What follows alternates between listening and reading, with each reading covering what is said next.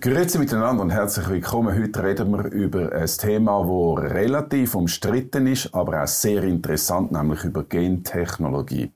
Die Schweiz hat ja zwar ein Genmoratorium, aber neue Ansätze könnten die Situation verändern. Ich rede darum mit einem den führenden Genforscher im Bereich der Pflanzen in der Schweiz und das ist der Professor Wilhelm Grussem. Er ist Professor an der ETH, er ist ein Fachmann für Pflanzenbiotechnologie und Herr Grussem, Sie forschen seit rund 30 Jahren in der Gentechnik rund um Pflanzen. Herzlich willkommen. Danke. Ganz grundsätzlich, was ist das Ziel Ihrer Forschung? Ähm, das Ziel unserer Forschung ist, die ähm, Pflanzen zu verbessern. In unserem Fall fokussieren wir uns auf Merkmale, die man durch Züchtung nicht erreichen kann. Und äh, in diesem Fall spielt die Gentechnologie da natürlich eine wichtige Rolle. In welchem Sinn sollen die Pflanzen besser werden? Die Pflanzen sollen ähm, resistenter werden gegen Trockenheit, aber auch gegen ähm, Krankheitserreger. In unserem Fall, wir fokussieren uns auf die Nahrungsqualität der Pflanze. Das heißt also, wir wollen dass Pflanzen, die Nahrungsqualität der Pflanzen verbessert wird. Wir wollen zusätzlich äh, Mikronährstoffe in die Pflanzen einbringen, ähm, Vitamine, die normalerweise in den Pflanzen nicht vorhanden sind. Und das machen Sie mit, ich sage mal ganz allgemein, mit Gentechnologie. Aber wir haben ja ein Gentech-Moratorium in der Schweiz. Das ist ja ein Thema, das weder die Landwirtschaft noch die Konsumenten eigentlich mögen. Ähm, das ist richtig und das ist äh, natürlich im, im, weitesten Sinne auch ein, ein äh, Problem der die Bevölkerung zu informieren, was man genau macht und welches Ziel man verfolgt. In unserem Falle fokussieren wir uns auf den Reis und die Pflanze äh, Cassava. Reis wird von mehr als der Hälfte der Weltbevölkerung gegessen, ähm, auch in der Schweiz natürlich, aber primär mhm. natürlich in, in südostasischen Ländern. Ähm, und Cassava ernährt fast eine Billion Menschen weltweit in tropischen mhm. Ländern. Ähm, das ist, diese, diese beiden ähm, Kulturpflanzen sind natürlich für die Schweiz nicht so relevant, aber weltweit hat man natürlich damit einen, einen sehr hohen ähm, Impact, Wirkung, dass man, ja. dass man äh, die Pflanzen verbessern kann und, und damit den Menschen verbesserte Nahrungsquellen zur Verfügung stellt. Ich merke schon, ich habe natürlich aus der Schweizer Perspektive heraus meine Fragen vorbereitet, aber Sie haben natürlich einen ganz anderen, einen globalen, Die globale äh, globalen Ansatz. Aber äh, wir kommen darauf zu sprechen, gehen wir ganz ins Grundsätzliche. Ähm, Gab es so einen Moment der der, des Aha's, der Faszination, der in der Karriere von äh, Professor Grussem so diese Leidenschaft an der Gentechnologie ausgelöst hat? Ja, ich glaube, das war, das liegt jetzt schon sicherlich 30 Jahre zurück. Das war der Zeitpunkt, als man in der Lage war, ähm, Pflanzen zu transformieren. Das heißt also, Gene in die Pflanze einzubringen mit Hilfe eines, eines äh, Bodenbakteriums, Agrobacterium tumefaciens. Ähm, man hatte dort gesehen, dass dieses Bakterium ähm, die Pflanzen infiziert und in diesem Infektionsprozess ein Teil der bakteriellen DNA in das Pflanzengenom einschleust und diese bakterielle DNA besitzt dann Gene, die im Prinzip den Pflanzenmetabolismus umprogrammieren, ähm, um Metaboliten herzustellen, die nur das Bakterium aufnehmen und verwerten kann, aber nicht die Pflanze. Das heißt also, die, das Bakterium manipuliert tatsächlich das Genom der Pflanze. Das ist jetzt natürlich sehr technisch, aber das was haben Sie erkannt, was das Potenzial ja, und, sein könnte? Und, und als man das erkannt hatte, dass, dass dieses Bakterium jetzt DNA in Pflanzen hineinschleusen kann, hat man das natürlich äh, ausgenutzt. Man hat die bakterielle DNA durch DNA ersetzt, die man jetzt gerne in die Pflanzen hineinbringen will. Und das war also ein Prozess, der war revolutionär für die, für die Pflanzenforschung. Mhm. Aber Sie haben quasi, wenn ich das äh, vorwegnehme, selber erkannt, dass man damit riesige Fortschritte machen könnte genau. in der Ernährung der Weltbevölkerung. Genau. Und äh, wir wollten eben halt jetzt äh, sicherstellen, dass man äh, Gene in die Pflanze einbringen kann, die, wie gesagt, die Pflanzen toleranter macht, aber auch in unserem Falle den Nährstoffgehalt der Pflanzen verbessern kann. Also einerseits die, die Pflanzen resistenter machen auch gegen, sagen wir, den Klimawandel mhm. äh, oder gegen eben Schädlinge und aber auch Nahrung nahrhafter, so ja. dass die auch in den armen Weltgegenden da eigentlich die Leute besser ernährt werden. Das ist ja eben hoch umstritten, weil, ich sage es jetzt mal ganz äh, plump, wie wir das in den letzten Jahrzehnten auch gehört haben, die Wissenschaft versucht da Gott zu spielen und greift ins Innerste ein. Ja, ähm, das ist natürlich nur teilweise richtig. Ich meine, jedes Mal, wenn wir etwas züchten, greifen wir natürlich in massiv in das, in das Genom ein. Ähm, wir stellen also ähm, Nachkommen her, die, die, die es so eigentlich nicht, nicht gibt. Gerade in der ähm, Züchtung unserer Kulturpflanzen, also wenn wir uns einmal die Kulturpflanzen anschauen, die wir heute ähm, in den Feldern wachsen. Also die klassischen, die klassischen Mais, Mais und Weizen, Tomaten. Und die Gerste und so weiter, ja. Tomaten. Ähm, ich meine, wenn diese Pflanzen würden heutzutage gar nicht mehr in, ähm, in Freiheit überleben können. Sie, der Mensch hat sich also diese Pflanzen seinen eigenen Bedürfnissen angepasst. Und das haben wir über Tausende von Jahren dadurch erreicht, dass wir also massive Eingriffe in mhm. das Genom vorgenommen haben. Das heißt, wir spielen also Gott natürlich in dem Sinne, mhm. ähm, dass wir etwas züchten, was vorher in der Natur so nicht existiert hat. Aber muss man nicht unterscheiden zwischen normaler Züchtung, also normal, nicht normal, sondern naturnaher, natürlicher Züchtung und dann eben der Gentechnologie? Ja, ich, ich, ich sage immer, dass die Gentechnologie eigentlich eine präzisere Züchtung ist. Das heißt, wir machen nichts anderes, als auch Merkmale zu verbessern. Nur machen wir das nicht durch einen unsortierten Prozess, der natürlich bei der Züchtung stattfindet, sondern wir benutzen ganz klar und ganz gezielt Gene, ähm, die für die Merkmale, die wir verändern wollen, ähm, verantwortlich sind. Das ist also ähm, im Prinzip eine Präzisionszüchtung. Das heißt also, die äh, Züchtungen, die auf natürliche Weise passieren oder automatisch in der Natur stattfinden, die sind relativ ungenau und mit den neuen Technologien, vor allem mit den neuen der Genschere, der Genomeditierung, wir sprechen noch darüber, können sie sehr, sehr viel präziser sein. Ja, das ist, das ist richtig. Und wir können eben halt auch Merkmale verändern, die man durch Züchtung nicht verändern kann. In unserem Fall, das ich jetzt als Beispiel geben möchte, ähm, die Reispflanze äh, besteht, oder das, was wir im Reiskorn essen, normalerweise besteht primär aus Stärke. Ähm, das bringt natürlich genügend Kalorien, das heißt, wir sind nicht hungrig. Aber wenn wir uns primär vom Reis ernähren würden, wie das eben halt viele Menschen auf der Welt tun, ähm, dann sind sie nicht hungrig, weil sie genügend Kalorien aufnehmen, aber mit der Zeit werden sie mangelernährt, weil der Reis nicht genügend Mikronährstoffe hat. Ja. Und nun ist es beim Reis so, dass äh, es im gesamten genetischen Potenzial des Reis äh, nichts gibt, was der Züchter benutzen könnte, um den Gehalt an Mikronährstoffen im Reiskorn zu erhöhen. Das kann man eben halt nur durch Gentechnologie erreichen. Und mhm. das ist das, was wir erfolgreich gemacht haben. Ich, ähm, ich, ich möchte vielleicht diesen Haupt, diese Hauptkritik oder diese Hauptangst, die besteht gegenüber der Gentechnologie, so formulieren. Man fürchtet sich davor, eben etwas zu schaffen, das unwiederbringlich ist. Dass mhm. man etwas kreiert, ein, ein Monster, sage ich jetzt mal sehr plump, das man dann nicht mehr beherrscht. Ja, ich meine, ich, ich kann diese, diese, ähm, diese Angst sehr gut nachverfolgen und, und deshalb ist es auch wichtig und das habe ich auch in den vergangenen Jahren sehr häufig gemacht, dass man sich ähm, der Bevölkerung zur Verfügung stellt, um zu erklären, was man im Prinzip äh, versucht zu machen.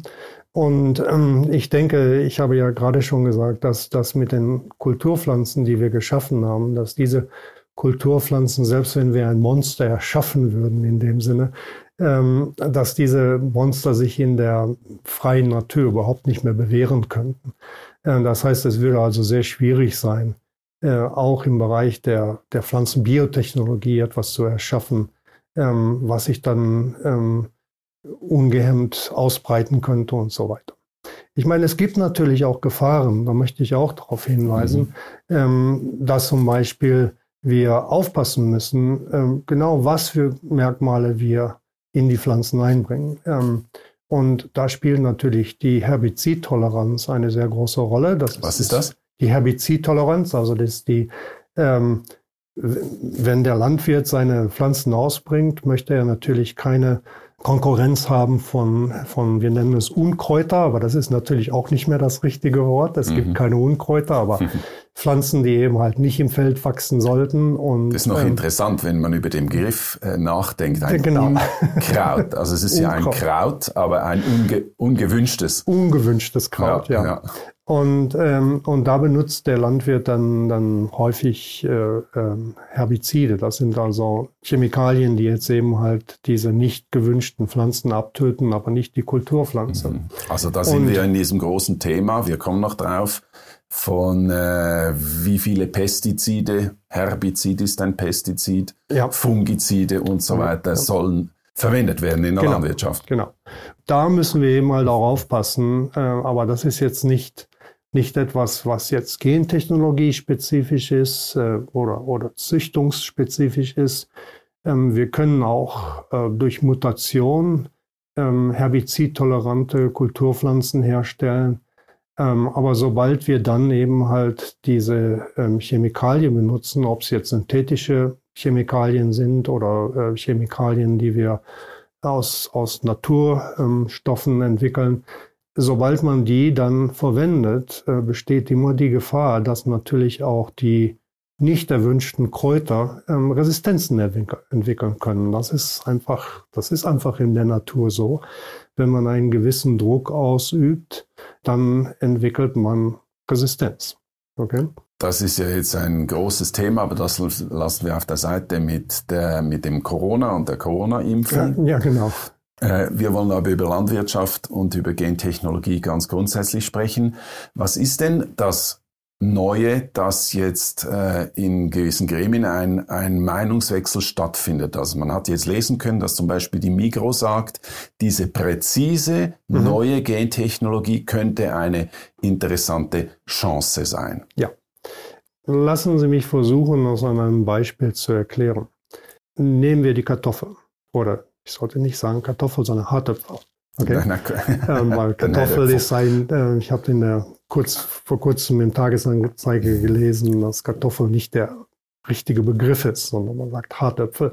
Ähm, ja, also Schweiz, nehmen wir, also nehmen wir die Hartöpfel.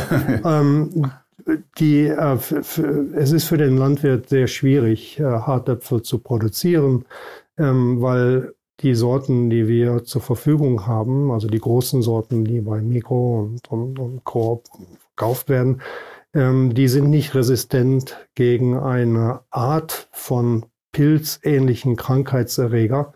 Das ist ein sogenannter Oomycet. Und der Landwirt muss also mit Fungiziden die Pflanze behandeln, damit er überhaupt eine Ernte bekommen kann. Das muss er in der das Schweiz muss er. generell. Ja, ohne, und, und, ohne geht es nicht. Und man muss also, wenn je nachdem, je nachdem wie die Witterung ist, ja. ähm, manchmal jede Woche diese ähm, Fungizide einbringen, damit die Pflanze nicht befallen wird von den Krankheitserregern.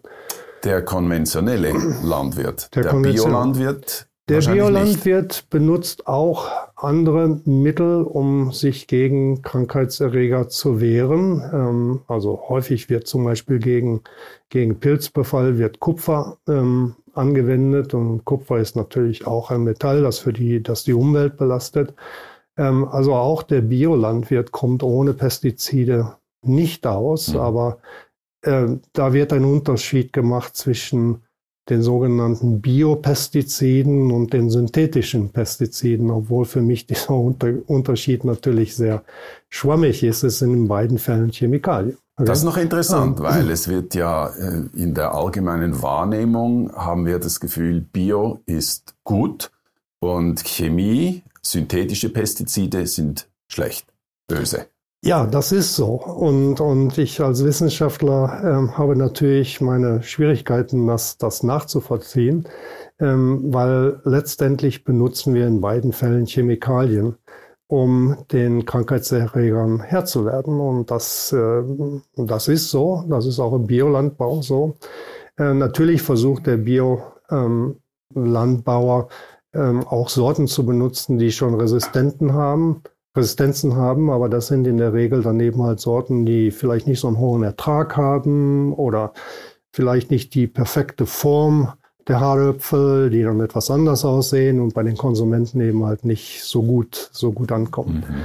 Das ist also, das ist also das Problem und äh, da muss man eben halt auch versuchen, die Bevölkerung ähm, zu, ähm, zu informieren, dass das Landwirtschaft grundsätzlich ein Kampf ist mit den Krankheitserregern und, und mit, äh, äh mit Stress insgesamt. Das kann also auch äh, wie zum Beispiel Kältestress sein, das kann Wasserstress sein und Trockenheit und, und, und so weiter. Also, das finde ich ganz gut, dass man das mal deutlich sagt in, in diesen Worten. Es ist ein Kampf es ja. ist ein, ein permanenter Kampf gegen diese Faktoren. Ja. Das ist also nicht einfach äh, eine, eine leichte Sache, so Nein. viel Nahrungsmittel zu produzieren. Das ist richtig. Und der Herdöpfel, wir waren bei diesem Beispiel.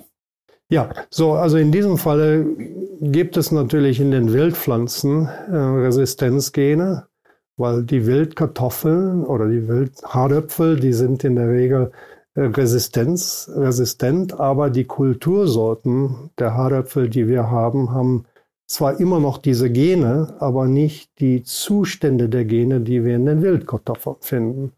Das heißt, ich könnte jetzt also, da ich die Sequenz des Gens aus der Wildkartoffel oder Wildhartöpfel kenne, ähm, kann ich jetzt mit der Genschere ganz präzise ähm, diese Änderungen in der in den Kulturhaaröpfeln einbringen, äh, um dann äh, die Haaröpfel resistent zu machen. Und das ist also heute möglich mit der Genschere und das finde ich ist eine ganz tolle Entwicklung, ähm, weil wir haben jetzt Möglichkeiten. Es ist, es ist sehr schwierig heute, Wildhaaröpfel mit Kulturhaaröpfel zu kreuzen, weil die haben sich mittlerweile auseinandergelebt, sagen wir mal in, in dem, in dem einfachen Begriff. Und, und es, es ist sehr schwierig für die Züchter, jetzt mhm. diese Resistenzgene aus den Wildhaaröpfeln in die Kulturhaaröpfel reinzubringen. Ähm, und es würde auch ein Prozess sein, der mehrere Jahre in Anspruch nimmt. Mit der Genschere lässt sich das also heute ganz gezielt, ähm, ganz gezielt diese Merkmale mhm. in die Kultursorten einbringen. Und das ist, finde ich, das ist eine spannende Entwicklung. Ja. Und ähm, vielleicht sollte ich in diesem Zusammenhang sagen, gerade am letzten Freitag äh, hat die Europäische Union eine Studie veröffentlicht. Vielleicht, äh, das ist jetzt noch nicht in den Medien hier äh, publik geworden, aber äh, man ist zu der Auffassung ähm, gekommen in der EU, dass also die neuen ähm, Gentechnologien, die nun vorhanden sind, wir nennen die auch neue Züchtungstechnologien, ähm, dass das Gesetz, was wir vor 20 Jahren geschaffen haben, das passt einfach nicht mehr dafür. Und es laufen jetzt also Überlegungen, wie kann man das Gesetz anpassen, dass man zum Beispiel die neuen Züchtungstechnologien, also auch die Genschere, einsetzen kann, dass man schaut, was ist jetzt genau das Produkt, was man entwickeln kann und nicht so sehr, äh, was ist der Prozess, den man benutzt. Mhm. Ähm, ich habe das gelesen äh, am Wochenende, dass die EU da auch am Umdenken ist.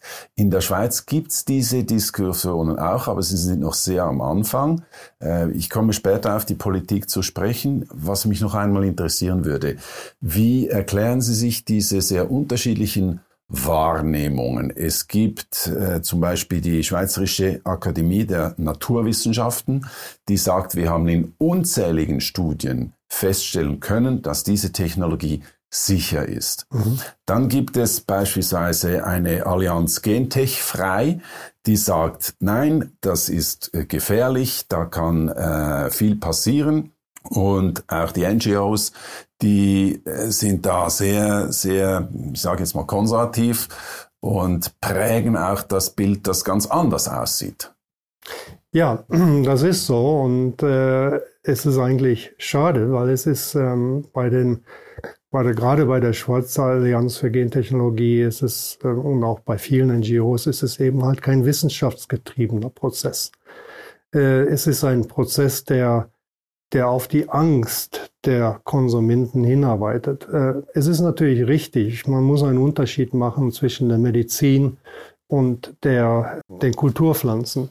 In der Medizin haben wir überhaupt keine Berührungsängste mit der Gentechnologie. Alles, was unserer Gesundheit hilft, ja. ist gut. Ah, interessant. Ja, das mhm. ist so. Also ähm, in der Medizin wenden wir Gentechnologie breit an. Ja, ich meine, denken Sie das beste Beispiel Insulin. Okay? Ganz früher, am Anfang, wurde das Insulin aus, aus Schweinen gewonnen. Ähm, heute mhm. wird das Insulin gentechnisch produziert. Okay? Mhm. Es macht mhm. keinen Unterschied für das Insulin. Mhm.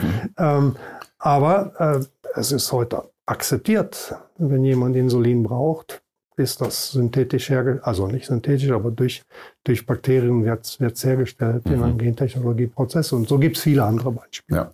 Also viele Gentherapie, ähm, ist Gentechnologie auch Covid-19. Ja. Ist Gentechnologie, also wenn Sie sich überlegen, die Johnson Johnson oder AstraZeneca, die benutzen Virensequenzen, um Teile des Covid-19 ähm, in den Körper einzubringen.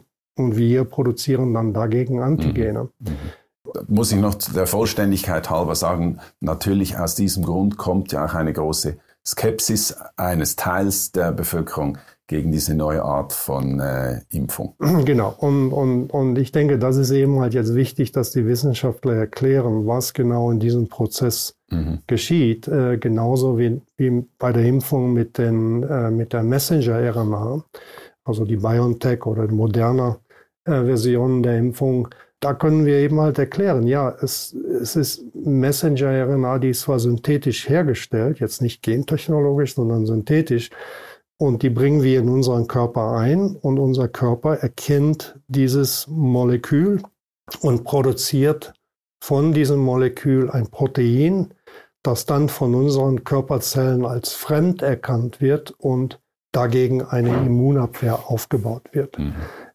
Das ist weitgehend akzeptiert ähm, und ich meine, wie Sie sehen, auch sehr schnell akzeptiert. Mhm. Bei den Nahrungsmitteln ist das natürlich ein Unterschied, weil die Nahrungsmittel gehen hier rein in den Mund und durch den Magen und irgendwann verlassen sie uns dann wieder. Mhm. Ähm, das heißt also, es ist etwas, was im Gegensatz zu der Impfung nie in unseren Körper gelangt okay, sondern alles, was wir hier in den Mund stopfen und dann eventuell wieder verlieren, ist nicht in unserem Körper, okay, sondern es ist außerhalb unseres Körpers. Unser, unser Darm, unser äh, Magen, unser Magen-Darm-Trakt ist ein, ein Organ, das innen außerhalb des Körpers ist. Es ist sehr schwierig. Aber der Körper nimmt ja die Der Körper Sachen auf. nimmt die Sachen auf, die wir im Magen-Darm-Trakt verdauen. Mhm. Das ist richtig. Mhm. Aber das sind dann in der Regel, das sind dann in der Regel ähm, Moleküle, ähm, die dann abgebaut sind. Äh, oder ähm, ja, lassen Sie mich da als Beispiel nehmen. Ähm, ein Eiweiß. Okay, wenn wir das Eiweiß essen, wird das im Magen und im Darmtrakt in die Bausteine der, der Eiweiße abgebaut in die Aminosäuren mhm. und wir nehmen dann die Aminosäuren natürlich in, in unseren Körper auf. Mhm.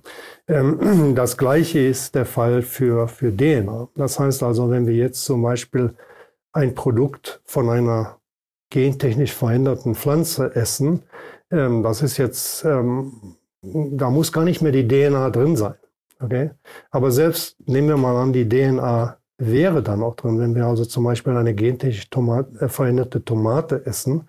Ja, die Tomate hat DNA und die DNA essen wir dann auch. Die DNA in unserem Magen-Darm-Trakt wird abgebaut in die Bausteine der DNA. Und diese Bausteine der DNA werden dann ähm, von unserem Körper aufgenommen. Das heißt, unser Körper nimmt nicht irgendwelche Gene aus der Tomate auf mhm. oder, ähm, oder längere Gensequenzen. Das ist nicht der Fall, sondern es werden wirklich nur die Bausteine aufgenommen, die wir in unserem Körper dann brauchen, natürlich um DNA zu synthetisieren.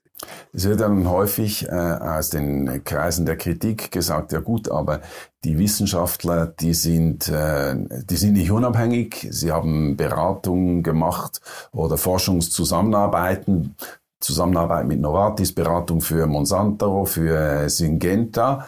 Was sagen Sie zu dieser Wahrnehmung oder Kritik? Ja, also ich denke, diese Kritik, die ist eigentlich unberechtigt, weil ähm, natürlich sind wir als Wissenschaftler unabhängig. Ähm, und die Forschung, die wir als Wissenschaftler betreiben, soll natürlich dem, dem Wohl der breiteren Bevölkerung dienen, aber es ist natürlich auch unser, Mand unser Mandat als, als ETH-Professoren, ähm, dass wir auch mit der Industrie interagieren. Ähm, die, Inter die Industrie kann von unserem Wissen profitieren. Wir können helfen, ähm, Industrieprozesse besser zu gestalten. Also ich denke, das, das ist kein Widerspruch. Und das heißt nicht, dass man dann von der Industrie abhängig ist. Ähm, was ich selbst sagen kann für meine eigene Forschung, ähm, benutze ich kein Geld von der Industrie. Das heißt, meine Forschung ist also ausschließlich finanziert durch Bundesmittel oder durch Mittel aus äh, äh, verschiedenen Stiftungen aber nicht von der Industrie. Mhm. Ähm, zum Teil natürlich bedingt dadurch, dass die Industrie vor 20 Jahren kein Interesse am Reis und an, an Cassava hatte mhm. und, und heute immer noch kein Interesse an Cassava hat. Ähm, aber ich also wollte Cassava eben halt, ist Maniok, Maniok, muss man noch sagen, ja. ja. Mhm. Aber ich wollte eben halt meine Forschung ähm, in der Biotechnologie auch unabhängig von der, von der Industrie halten. Aber das mhm. heißt nicht, dass ich nicht mit der Industrie interagiere. Natürlich mache ich das, weil ich mhm. finde auch das spannend, was die Industrie macht. Und, und, und wir haben also wirklich gute Interaktionen und, und, und produktive Interaktionen. Und da sehe ich jetzt keinen Widerspruch.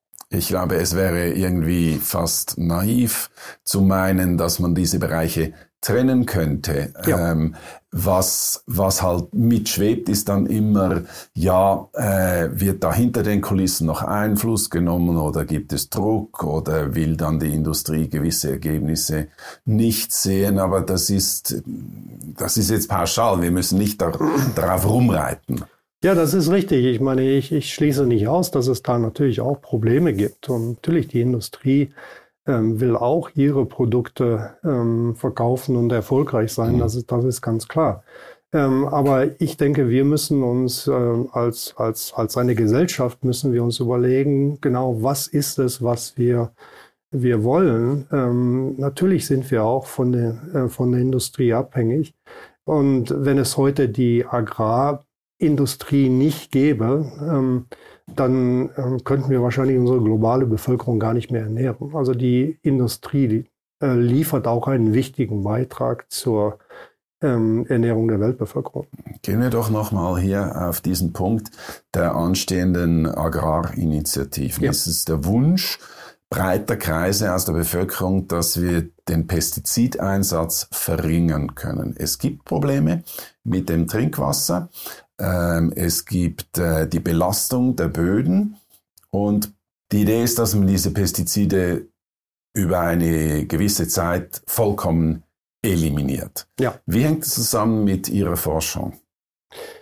Ich meine, das tangiert meine Forschung jetzt nicht unmittelbar, äh, aber natürlich indirekt schon. Das heißt also auch die äh, Kultursorten, die wir jetzt gentechnisch äh, entwickelt haben, ähm, die sind natürlich in gewissem Maße auch schon auf, auf äh, Pestizide und Düngemittel und so weiter angewiesen. Also wir haben noch angewiesen. keine angewiesen, ja. ja. Also wir haben noch keine Kultursorten jetzt geschaffen, die resistent sind gegen Krankheitserreger oder haben eine verbesserte Aufnahme oder verbesserte Effizienz in der Aufnahme von, mhm. von, von Düngemitteln. Also das haben wir noch nicht gemacht. Wir haben so kleinere Projekte, die wir am Laufen haben, um zum Beispiel den, äh, die Aufnahme von Düngemittel zu, für die Pflanzen effizienter zu machen. Das ist ganz spannend. Mhm. Aber das haben wir jetzt noch nicht im großen Maße realisiert.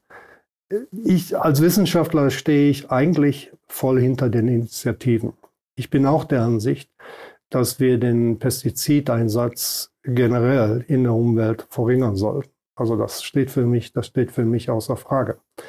Es ist nur die, die Frage dann für mich, wie schaffen wir das am besten? Ich meine, es kann nicht sein, äh, die beiden Initiativen, über die wir in einigen Wochen abstimmen, es kann nicht sein, dass wir jetzt etwas verbieten, aber den Landwirten keine Alternativen geben.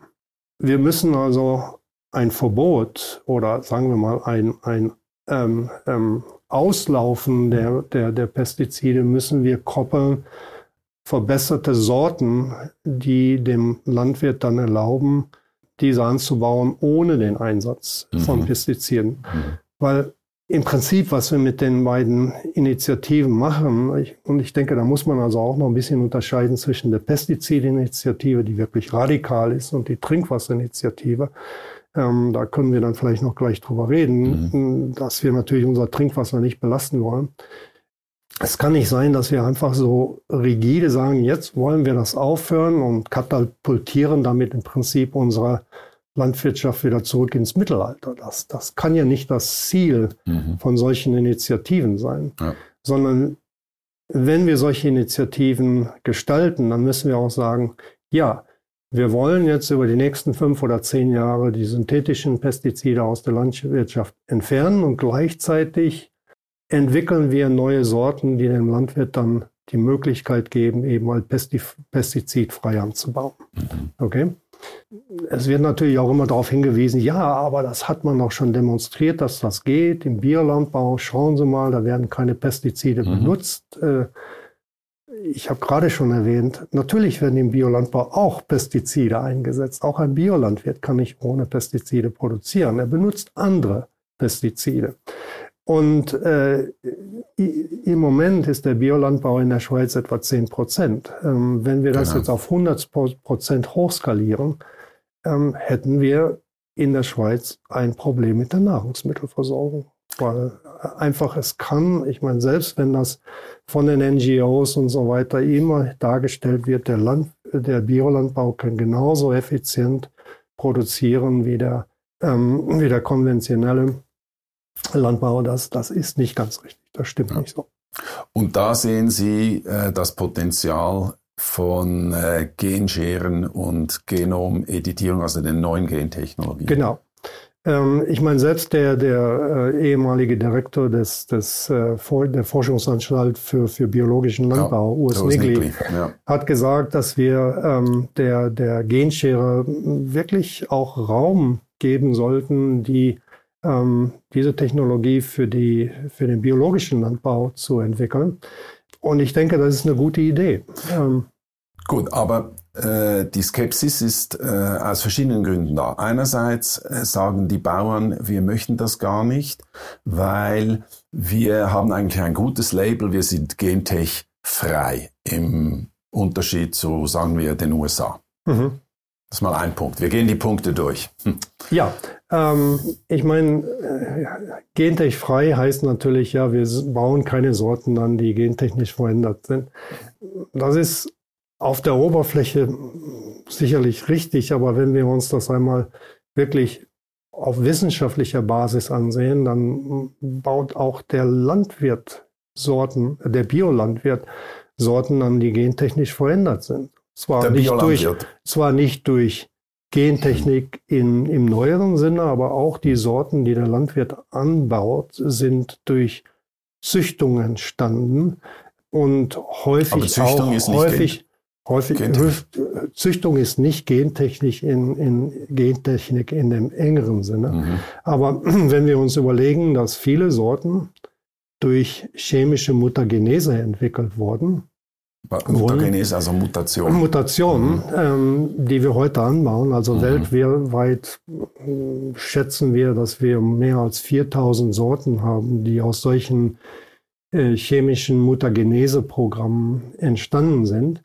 Und die werden heute auch im biologischen Landbau eingesetzt. Ähm, das ist aber interessant. Das ist also nicht schwarz-weiß. Es ist nicht schwarz-weiß. Wir, wir, wir, wir bewegen uns in einem Graubereich, weil ich meine, chemische Mutagenese ist in einem gewissen Sinne auch Gentechnologie. Man verändert das Genom durch chemische Substanzen.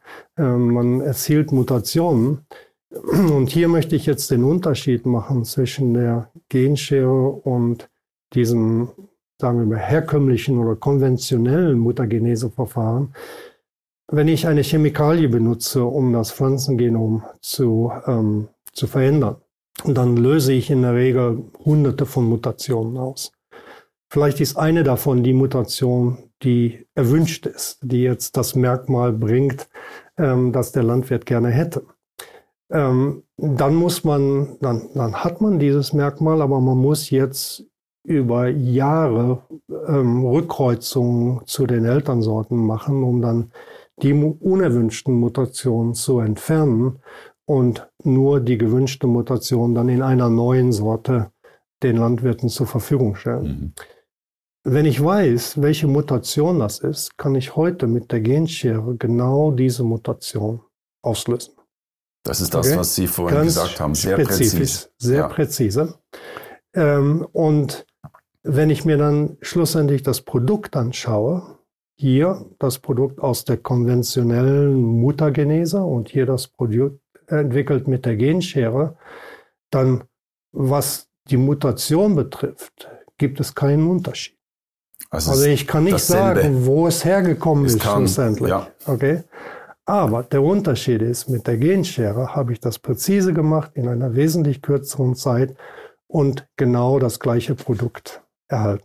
Das heißt, es ist eigentlich eine Frage der Wahrnehmung auch oder der Kommunikation. Also wir kommunizieren jetzt quasi, die Schweizer Landwirtschaft ist gentech frei, sie ist besser oder natürlicher als, sagen wir, eine in den USA, wo äh, Dinge erlaubt sind, die bei uns verboten sind. Ja, ähm, das, das, das ist so, aber schlussendlich fokussieren wir uns auf den Prozess. Okay? Und das ist grundsätzlich so, auch in der EU wird normalerweise der Prozess beurteilt, mit dem man ein Produkt entwickelt. Ähm, in den USA und in, in, in, anderen Ländern weltweit ist es so, dass nicht der Prozess beurteilt wird, sondern das Produkt. Wenn das Produkt äquivalent ist einer herkömmlichen, eine Sorte, die durch her herkömmliche Züchtung entwickelt wurde, dann macht man da keinen Unterschied. Mhm. Wir machen einen Unterschied. Wir sagen, ähm, was auf herkömmlichen Wege durch Züchtung erreicht würde, das ist akzeptabel. Wenn es das gleiche Produkt durch Gentechnologie entwickelt wurde, ist es nicht akzeptabel. Mhm. Also wir schauen uns den Prozess an und nicht das Produkt. Also sehr interessant und vor allem nochmals, um das festzuhalten, es ist dasselbe. Es, es ist, ist dasselbe. dasselbe Produkt. Ja. Es kann auf unterschiedlichen Wegen entstehen. Nun, der Bundesrat ähm, überlegt sich die Sache, ob man das Moratorium jetzt verlängern will und er sagt wahrscheinlich schon, weil uns fehlen die Daten. Was sagen Sie zu dieser Argumentation? Ja, diese Argumentation kann ich nicht nachvollziehen. Ich meine, ja, die Datenlage ist klar. Wir haben seit über 20 Jahren jetzt Daten zur Gentechnologie akkumuliert. Der Bund selbst hat vor, vor mehr als zehn Jahren das nationale Forschungsprogramm 59 mhm. finanziert, in dem wir ganz klar zeigen konnten. Da waren Sie also, beteiligt? Ja, da war ich beteiligt an diesem Programm. Ähm, also eine ganze große Gruppe von Wissenschaftlern aus der Schweiz hat gezeigt, dass es also wirklich, dass man keinen Unterschied machen kann zwischen den gentechnisch veränderten Weizensorten, die wir damals im Feld getestet haben, ähm, und den herkömmlichen Weizensorten. Okay, also alles, was aus diesem Programm wissenschaftlich erarbeitet wurde, hat gezeigt, dass es keinen Unterschied gibt. Geht es um Politik? Trotzdem hat der Bund entschieden, ja, wir machen das Moratorium weiter und es mhm. geht immer weiter. Also man kann nicht argumentieren, dass die Datenlage unsicher ist. Man kann auch bei der Genschere heute nicht argumentieren, dass die Datenlage unsicher ist. Mhm. Es gibt also eine Unzahl von Studien. Also wenn Sie sich die, die Studien zur, zur Genschere anschauen, das ist also explosionsartig geschrieben. Mhm. Ähm, also dazu argumentieren, die Datenlage ist ungenügend, wir können uns hier nicht entscheiden. Ähm, das ist also rein politisch motiviert und wissenschaftlich nicht begründbar. Mhm.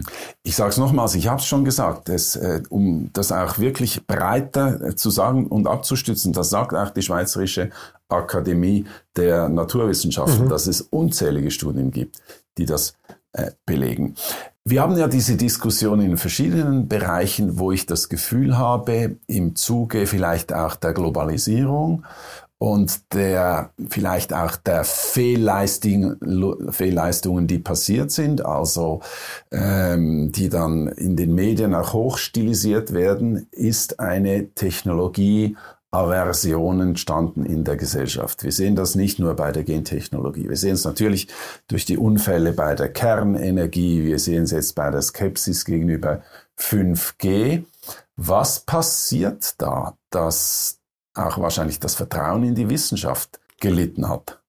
Ähm, ja, zum Teil liegt es eben halt daran, dass die, die Wissenschaft und Technologie natürlich mit, mit, mit großen Schritten vorangeht ähm, und dass, dass häufig der Kommunikationsfluss zurück an die Bevölkerung nicht ausreichend gewährleistet ist, dass man es vergisst zu erklären, was will man eigentlich mit, mit der Technologie, was will man mit der, durch die Wissenschaft, was will man, was will man erreichen. Und, ähm, und das ist also unser größtes Problem. Und ich sehe das auch als, als Wissenschaftler. Also wir müssen als Wissenschaftler viel mehr kommunizieren, uns der Bevölkerung zur Verfügung stellen. Ich meine, ich kann alleine natürlich auch nur so viel machen. Ich sitze heute hier, um mit Ihnen mhm. dieses Thema zu besprechen. Aber da ist für mich eben halt der, ähm, der Kommunikationsfluss unterbrochen. Und da müssen wir viel stärker dran arbeiten, dass wir ähm, das Vertrauen in die Wissenschaft und in die Technologie wiederherstellen ich denke, man muss da auch differenzieren. Also wenn wir uns sehen, was im, im, im ähm, äh, Technologiebereich, im Computertechnologiebereich und so weiter, was sich da entwickelt, da mhm. haben große Teile der Bevölkerung keine Berührungs äh, Berührungsansicht. Ich bin da eigentlich was, zum Beispiel Facebook und Twitter und sowas, bin mhm. ich wahrscheinlich wesentlich konservativer als Wissenschaftler, als, als viele, viele Teile der Bevölkerung. Ja. Ähm, und, äh, und das ist natürlich auch interessant, weil ähm, ich denke, ja, vielleicht möchte ich doch meine Privatsphäre noch etwas ähm, für mich behalten und, und mich nicht so exponieren. Aber auf der anderen Seite denke ich, ist es wichtig, dass wir als Wissenschaftler erklären, was wir machen. Und, und, und das versuchen wir natürlich auch. Es ist halt äh, erstens sehr technisch, sehr kompliziert. Mhm. Es ist manchmal schwer zu verstehen. Und dann gibt's auch, wenn wir die Klimadebatte nehmen, ähm, vielleicht zu viel Politik in der Wissenschaft drin. Also wenn wir den IPCC nehmen, der auch äh, politisch beeinflusst ist, da entsteht automatisch vielleicht eine Skepsis, zumindest bei einem Teil der Bevölkerung, wenn dann die Wissenschaft einfach sagt, ja, wir sind ganz sicher, also 93 Prozent oder noch mehr der Wissenschaft ist sich vollkommen einig, der Klima, Klimakatastrophe kommt, der Mensch ist schuld. Mm, ja, ich glaube, da kann ich den Klimaforscher nicht widersprechen, ähm, weil ich meine, man sieht ja selbst, ähm, was sich auf unserem Planeten tut.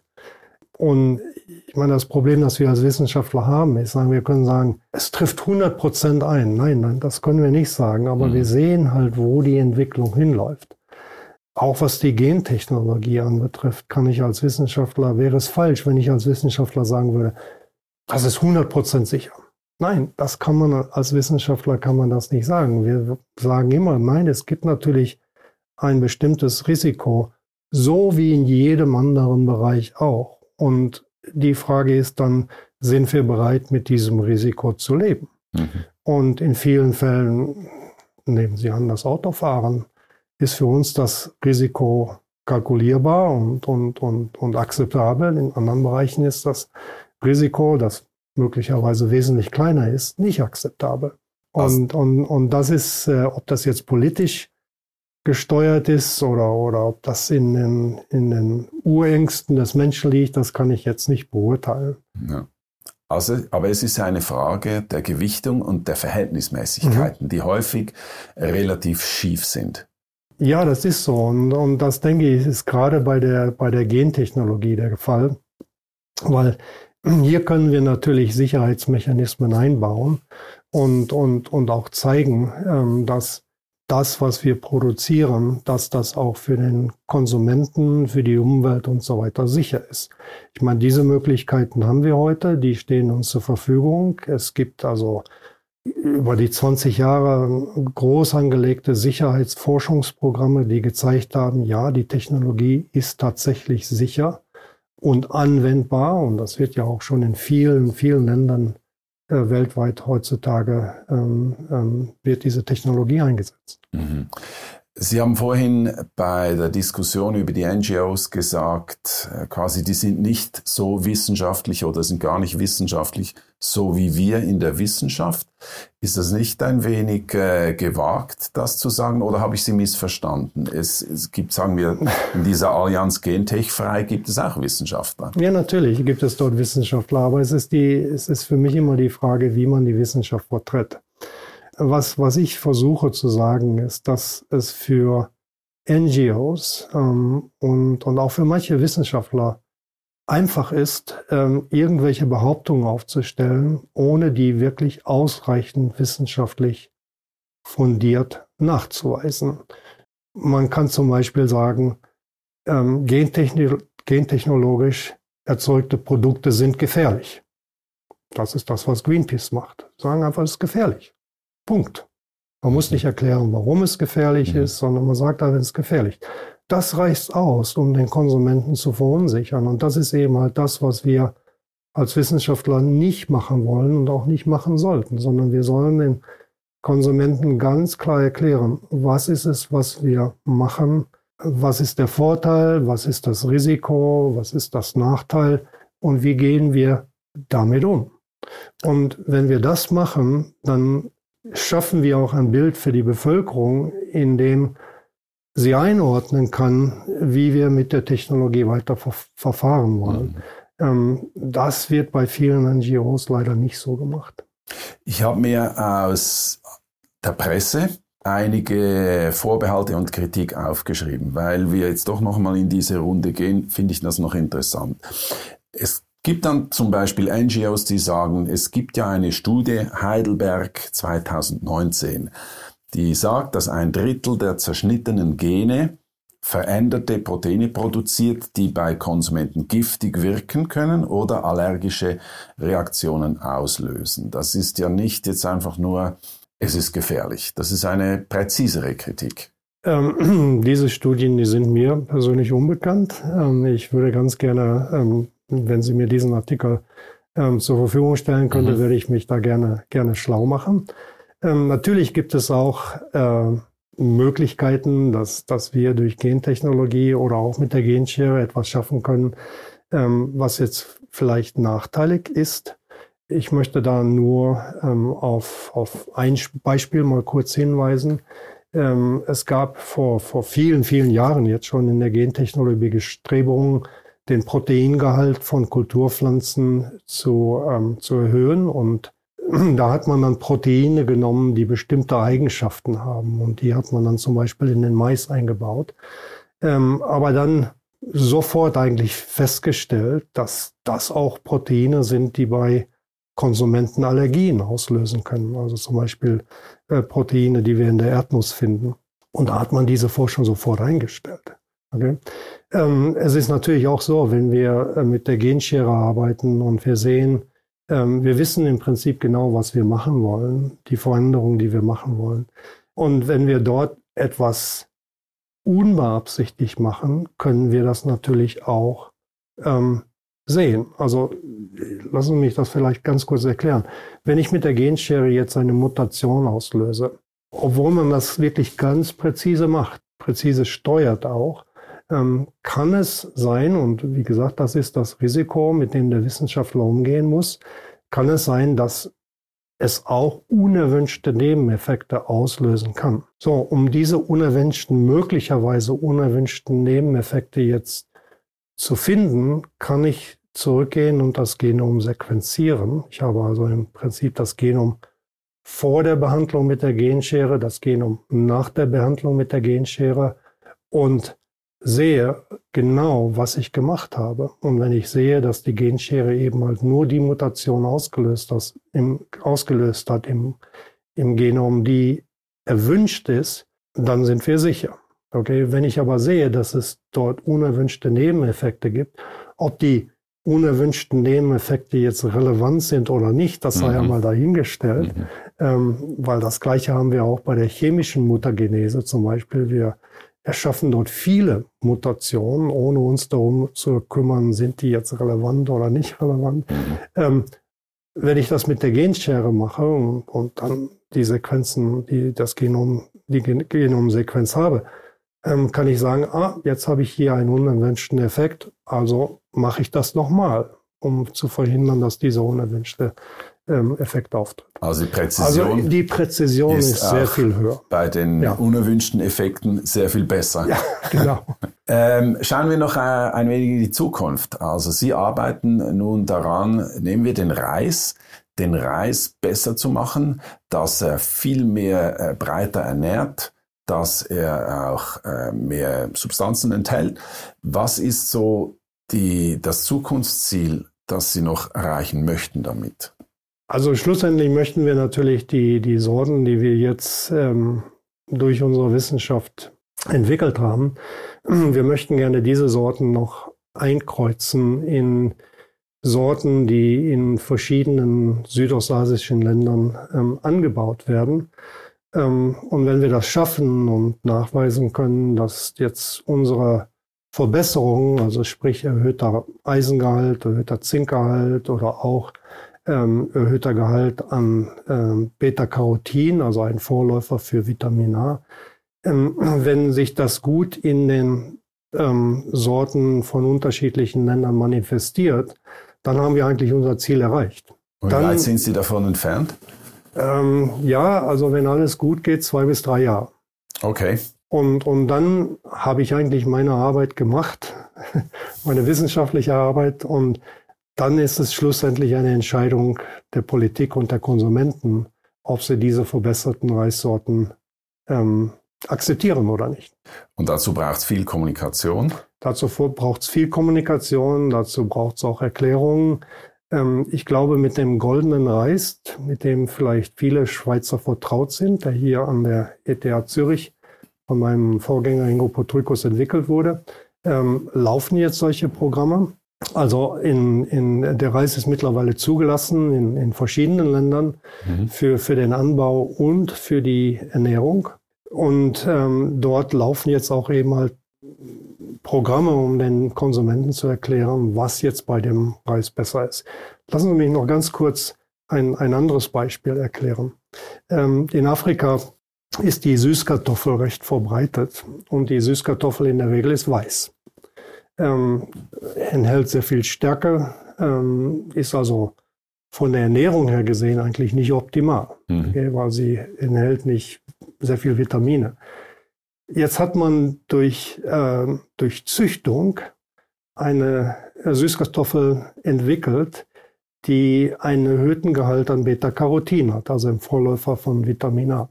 Es hat fünf bis acht Jahre gedauert, die Konsumenten in Afrika davon zu überzeugen, dass das jetzt die gesündere ähm, Süßkartoffel, Süßkartoffel ist, mhm. weil Zuerst musste, hat man das Süßkartoffelmehl, also mit dem Beta-Carotin benutzt in Backwaren, hat gezeigt, also hier sind so leicht orangefarben ähm, Backwaren, hat den Konsumenten erklärt, das ist gut und dann fing man an, die Kartoffel zu erklären und so weiter und so weiter. Vieles ist natürlich auch kulturell behaftet. Reis muss weiß sein. Wenn wir jetzt ankommen mit Reis, Gelbem oder goldenem Gelb, gelb oder orange mhm. ist, dann, dann muss der Konsument erstmal wissen, warum ist dieser Reis da, warum ist der besser für mich und warum soll ich den essen anstelle von dem weißen Reis. Mhm. Ähm, wenn wir das nur mit Eisen und Zink machen, würde man keinen Unterschied sehen zwischen dem konventionellen weißen Reis und unserem weißen Reis, wo wir jetzt einen erhöhten Eisen- und Zinkgehalt haben. Aber wir haben bewusst auch den Weg des Beta-Carotins gewählt, weil dann kann der Konsument sofort entscheiden, will ich jetzt den weißen Reis essen oder eigentlich den gesünderen gelben Reis. Mhm. Okay? Und für uns war dieser, dieser Farbmarker war im Prinzip wichtig, um den Konsumenten dann auch zu sagen, das ist der gesündere Reis, den, den, der steht euch jetzt zur Verfügung. Dieser Golden Reis war eine, eine große Geschichte einige Jahre her ist es. Ich weiß aber nicht mehr so ganz genau technisch, was die Kritik an diesem Reis war. Möchte Sie aber bitten, dazu noch etwas zu sagen, weil das steht noch so im Raum. Ja, ähm, natürlich, die Kritik war erstmal Gentechnologie. Es wurde, der Reis wurde mit, mit, mit Hilfe von Gentechnologie entwickelt. Und dann war die Kritik weiterhin, dass die, der Gehalt an Beta-Carotin ja überhaupt nicht ausreicht, um den ähm, Vitamin A-Mangel zu beheben. Ähm, ich erinnere mich noch an die Greenpeace-Kampagnen, die ähm, damals liefen, dass der Konsument fünf Kilogramm Reis essen muss, also riesige Berge von Reis, um hm. überhaupt die Menge an. Ähm, das ist alles mittlerweile wissenschaftlich widerlegt. Mhm. Ähm, und ähm, Ernährungsstudien haben gezeigt, dass der Golden Rice, dass der goldene Reis, dass der wirklich äh, einen Gesundheitswert hat und den Vitamin A-Mangel beheben kann. Ich habe allerdings gelesen, dass es nicht so toll ist, wie man sich erhofft hat. Sie haben äh, auch irgendwann im Verlauf dieses Gesprächs gesagt oder in unserem Vorgespräch, vielleicht war es auch, dass es natürlich schon ein harter Weg ist, um dann wirklich diese Ziele zu erreichen, die man eigentlich möchte. Also eben auch etwas wirklich für eine bessere Ernährung äh, breiter Bevölkerungsschichten ja. zu machen. Ähm, das ist richtig. Ähm, normalerweise in, in unseren Breiten, also in der Schweiz, ist die Ernährung ja eigentlich unproblematisch, weil mhm. wir nehmen die Mikronährstoffe, die wir für unsere Gesundheit brauchen, die nehmen wir mit der äh, täglichen Nahrung, nehmen wir eigentlich die, diese Mikronährstoffe ein. Aber auch in der Schweiz sind zum Beispiel Eisenmangelerscheinungen gar nicht so selten. 27 Prozent der Schweizer Bevölkerung leidet an Eisenmangelerscheinungen und das sind äh, primär Frauen und Jugendliche, die darunter leiden. Das heißt also, wir müssen also auch schauen, wie schlussendlich wir uns ernähren, um eine balancierte Aufnahme von Mikronährstoffen zu erhalten. Jetzt gehen wir mal in Länder, Philippinen, Indonesien zum Beispiel oder Kambodscha, ähm, wo die Menschen eben halt nicht so viel Geld zur Verfügung haben, um jeden Tag ausreichend Gemüse, Obst, auch Fleisch und Fisch hm. zu essen, sondern wo die Nahrung primär auf den Grundnahrungsmitteln beruht, wie Reis. Ich meine, ich habe das selbst erlebt in, in, in Indien. Da gab es zum Frühstück Reis, zum Mittagessen Reis mhm. und zum Abendessen Reis und wenig anderes. Es gibt ja diesen okay. Joke, den, und, den Reisende machen, wenn sie in Asien reisen. Also es gibt entweder Reis und Fisch oder Fisch und Reis.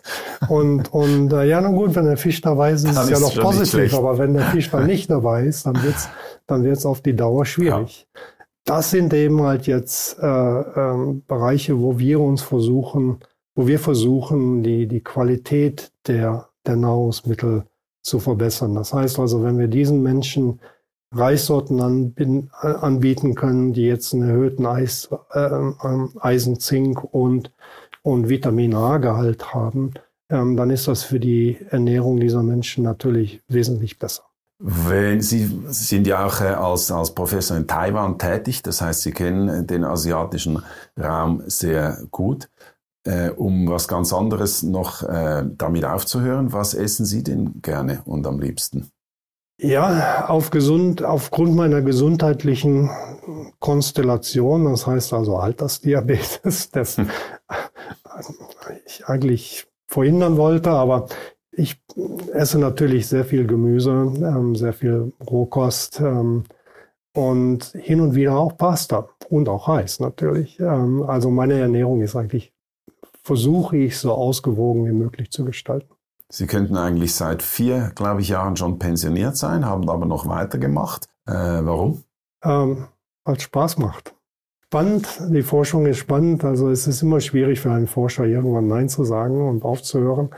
Ähm, aber ich denke, was wir im Moment ähm, versuchen zu schaffen, dass das ähm, wertvoll ist für die, ähm, für die Menschheit insgesamt. Das hört sich natürlich nach großen Worten an. Mhm. Ähm, aber äh, wenn ich einen kleinen Beitrag leisten kann, die Nahrungsqualität unserer Kultursorten zu verbessern, dann, äh, dann möchte ich das gerne erreichen. Das äh, wünsche ich Ihnen. Ich äh, danke sehr für diese eben nicht schwarz-weiß-Betrachtung eines äh, doch recht umstrittenen Themas.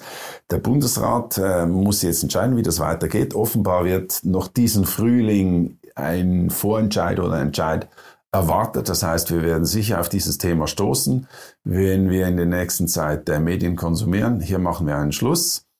Ich danke Ihnen sehr herzlich, dass Sie da waren, Professor Wilhelm Gussem. Herzlichen Dank. Vielen Dank, Herr für das Gespräch.